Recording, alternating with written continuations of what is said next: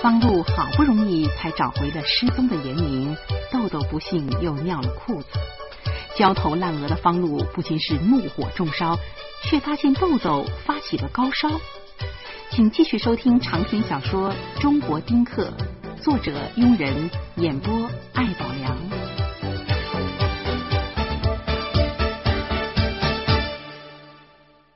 我老婆说，豆豆被我吓得发烧了。我是胡说，我小时候天天罚跪也没发烧啊。嘴里这么说，心里头却已经开始打鼓了。豆豆发烧了，可这两天并没有寒流之类的讨厌天气，不会是有其他的毛病吧？老婆扔下我们，钻到卧室去找体温表。我拉起了豆豆说：“豆豆，你是不是不舒服啊？”我就是，就是憋的难受。废废话，刚尿完还还还要尿啊？我急了，难道撒尿跟发烧有关系吗？豆豆无助的看着我，忽然伸手在自己的脸上狠狠的抓起来了，娇嫩的面孔上顿时出现了几条血色的条纹。严明惊得大叫，我一把拉住了豆豆的小手，说：“哎哎，你看干什么？嗯，憋，憋。”老婆从卧室跑回来，将体温表塞在豆豆的胳肢窝里头。我揪着豆豆的小手不放，生怕他再干出些青皮的勾当了。几分钟之后，老婆举着体温表说：“哟，三十八度哎，真发烧了。”我说：“这豆豆不咳嗽也不流鼻涕，这不是感冒啊？你就知道感冒你。”说着，老婆抱起了豆豆往外跑。哎哎！你干干什么呢？你啊，去医院。说着，老婆已经出门了。我明白了，去医院的确是个办法。于是赶紧叮嘱已经吓傻了的严明为小魔女去做饭，另外一定要注意烟火等等。说了半天，我想起来了，严明已经分裂了。于是又把同样的话告诉了小魔女。小魔女有独挡一面的本事，当下就答应了。之后我抓住了几根香肠，也跑出去了，直奔医院。生活在大城市就是好啊，花钱的地方到处都是。大城市里，银行多，医院多，学校多，商场多，饭馆多，寿衣店多，各种名目的俱乐部更是比比皆是。就是挣钱的地方不多，我估计老婆没带钱，先跑到附近的银行，在 ATM 机上取了两千块钱，然后以最快的速度跑向了医院。北京的医院大多是全国知名的，也是致命的。知名指的是医术，致命指的是开销。我们家附近就有家这样的大医院。据说是脑神经科、脑外科，那都是全国第一的，一治一准儿。我冲到了医院的大门外头，老远就看见老婆抱着豆豆，茫然的从急诊室跑出来了。我大叫着说：“哎，我我在这儿呢啊！”哎，然后冲上去把豆豆接过来。老婆扭身就往医院外边跑，我腾出一只手来抓住他：“你你你干嘛去你？”我我一分钱没带呀，他们不给我挂号啊，我赶紧去取钱呢。老婆机关枪似的往外喷字儿，他一点停顿都没有。我说我拿了呀，我把两千块钱全都给了老婆，挂号去。老婆欣赏的看了我一眼，一溜烟的跑了。我把豆豆放在急诊室的长椅子上，关切的说：“豆豆，豆豆。”怎么样了？憋憋，豆豆还是那俩字儿。我掏出了一根香肠，举到了豆豆的眼前。豆豆，吃吗？这回豆豆竟然摇了摇头。我想孩子需要鼓励，正要编造些谎言出来骗他，却听见老婆在挂号中骂起人来。没零钱？你们为什么没零钱啊？你们干什么吃的？你们？我见事情不妙，我赶紧抱着豆豆去支援。听了几耳朵就明白了，这老婆的钞票全都是一百一张的。护士说没零钱，希望老婆变出些零钱来。老婆这几天积攒了不少怨气，这回总算找到了出火的地方了。他趴在挂号处玻璃窗上的小圆孔，把能说出口的所有的狠毒语言全说出来了。但是那些见多识广的护士就跟没听见似的，眼睛一直落在天花板上，好像是在找苍蝇。最后。老婆不得不使出了杀手锏，他狞笑着拿出了一张名片，看见没有？我是报社的，你要是再不给我们孩子挂号，我明天就让你们上报纸。护士的眼睛啪嗒就落在桌子上了，他惊慌的说：“哟哟，您您是哪家报社的？”老婆收起了名片，一手指着自己，另一手指着护士。我向毛喜保证，你明天上报纸，后天就下岗。护士在如此狠毒的威胁下，终于屈服了。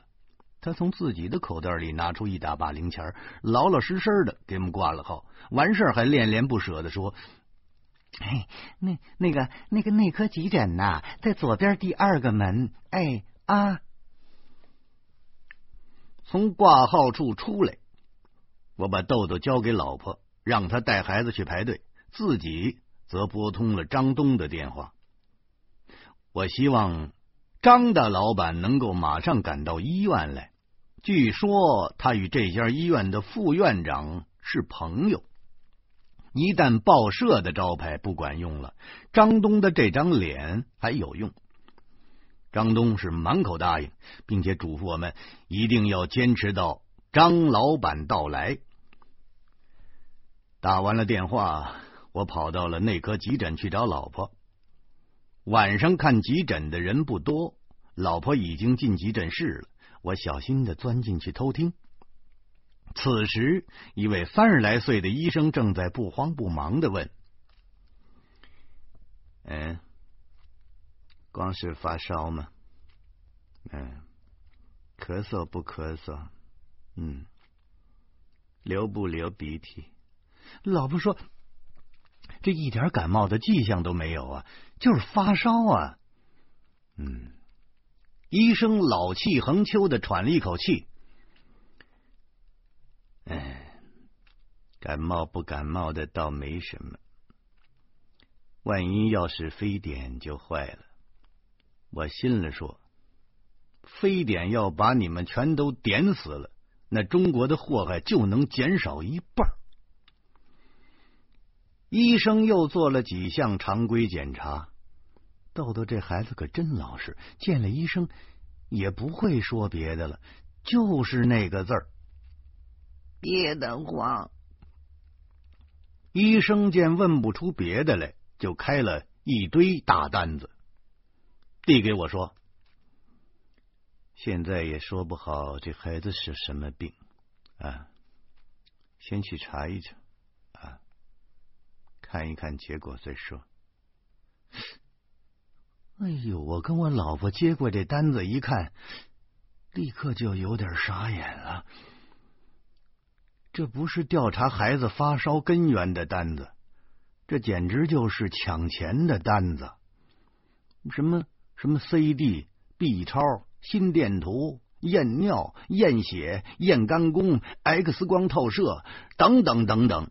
我大张着嘴说：“这这这 B 超不是孕妇照的吗？嗯嗯，这可可可是孩子。”医生不耐烦的说。孩子要是内脏出问题了呢？现在的孩子毛病可多了，五岁就能血压高，六岁腰间盘就突出了，让你查你就查，万一把孩子耽误了，你后悔不后悔呀？可可可可可是这 X 光呢？那那不是外科的事儿吗？我还想再说什么，老婆拉了我一把，查吧查吧，他不是你亲侄子吗？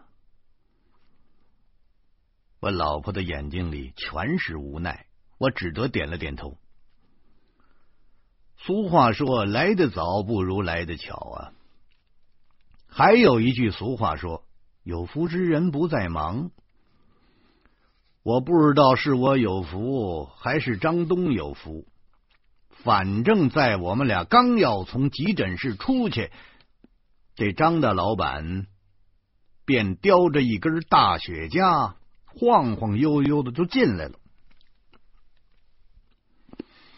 我们还没来得及打招呼，医生就嚷嚷起来了：“哎哎哎，你这人怎么回事啊？啊，这医院啊，医院里不能抽烟，知道吗？”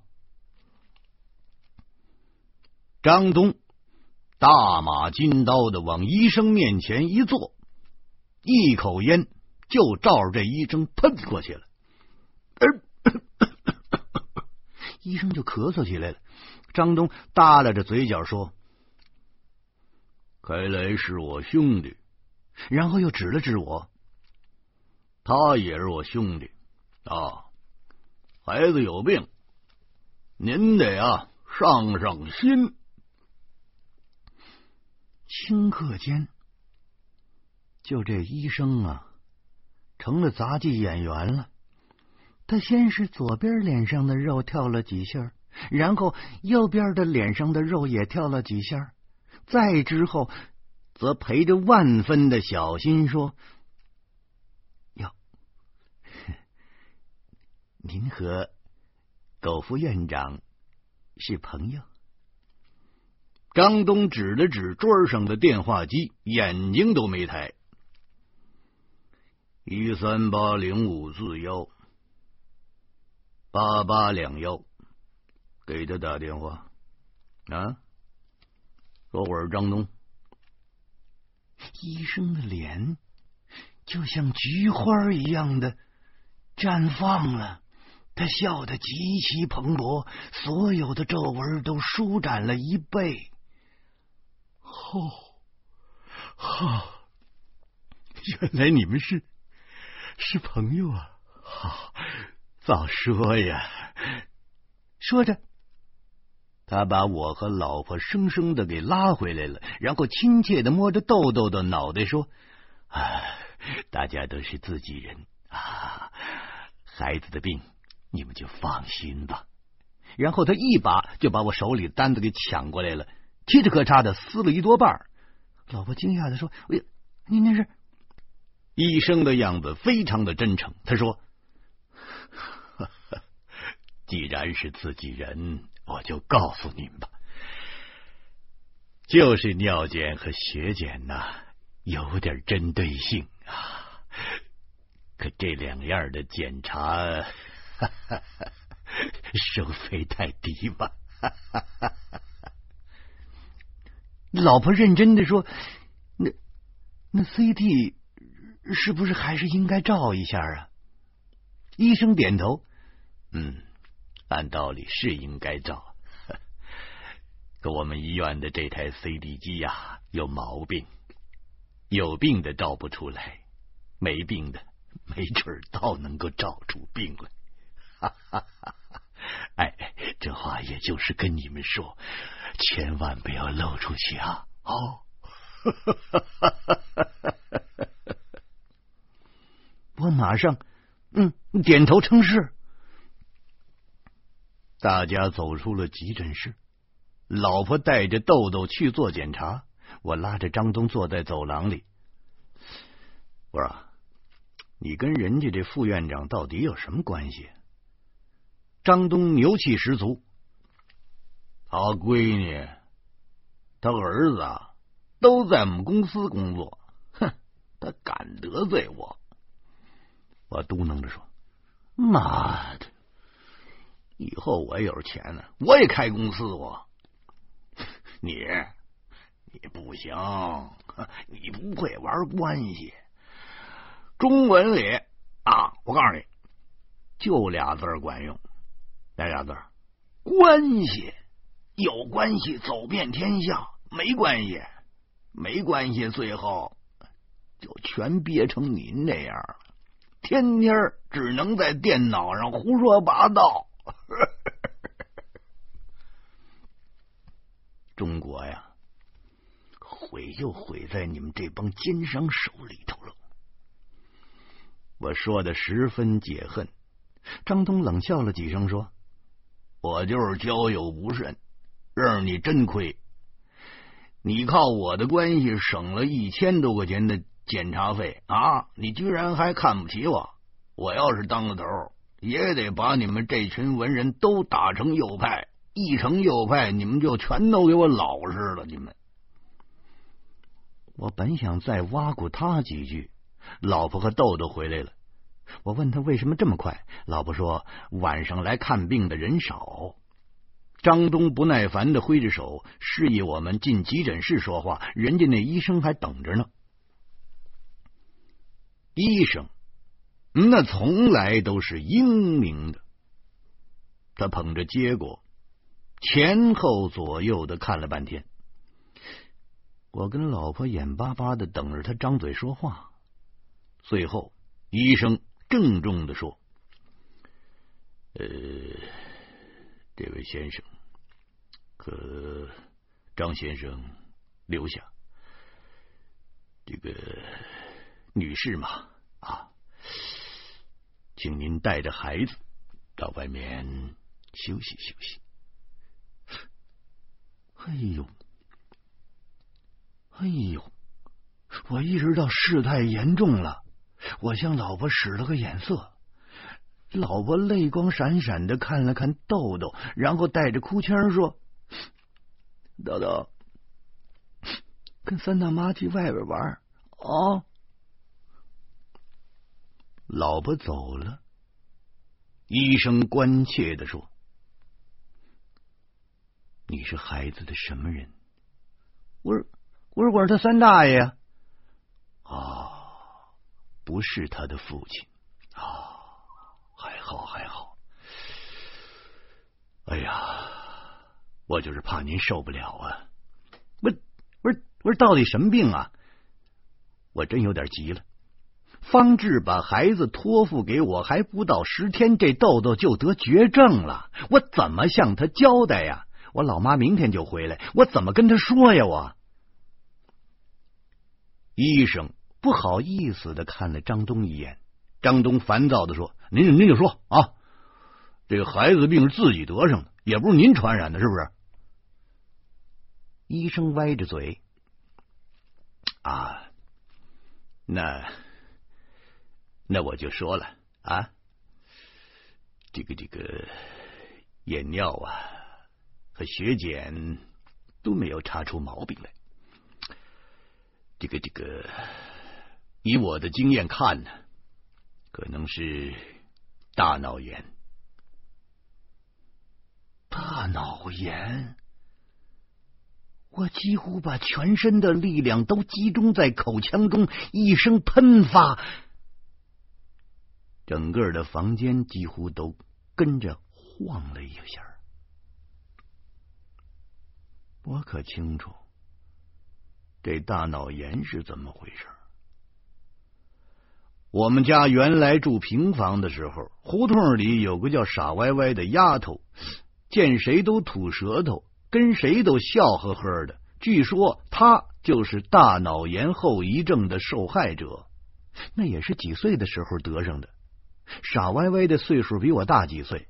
十年前，有个河北农民看上了傻歪歪的北京户口，娶了傻歪歪，自己呢也就在北京落脚了。但傻歪歪好歹是个女的呀。咱中国自古就有剩男没剩女啊！如果真是大脑炎，那我们家豆豆将来连媳妇儿都找不着了。医生扶着我的肩膀，安慰说：“不要着急啊，别着急，还不能确诊呢。这是我的推测啊，推测。那那那赶紧确诊呢？咱那那万一要不是呢？张东也有点急了。哎，我说怎么着才能确诊吧？医生紧张的说：“得做穿刺啊，就是抽骨髓啊。通过对骨髓的检测就能确诊呢。这那就抽啊，赶紧抽抽！我连想都没想。可是张东比我清醒多了，他说：‘这这抽骨髓。’”啊，会不会对孩子这个健康造成影响啊？医生说，孩子太小，抽骨髓的确会伤一些元气。可是穿刺是确诊大脑炎的最好办法。您看，孩子发烧不退，可是尿炕憋得难受，尿液发红，却没有查出问题啊！这些都是大脑炎的症状啊！我说，影影响大吗？因人而异。不过您放心，绝不可能有生命危险呐。那那那穿刺痛苦吗？呃，这样讲吧，就是把针刺入腰椎骨头之间的缝隙，抽取骨髓啊，疼啊！那是肯定的，不过是可以忍受的啊。医生解释的很清楚。我看了看张东，张东把脸扭过去了。我狠着心说：“那那就那就穿刺吧，那就。”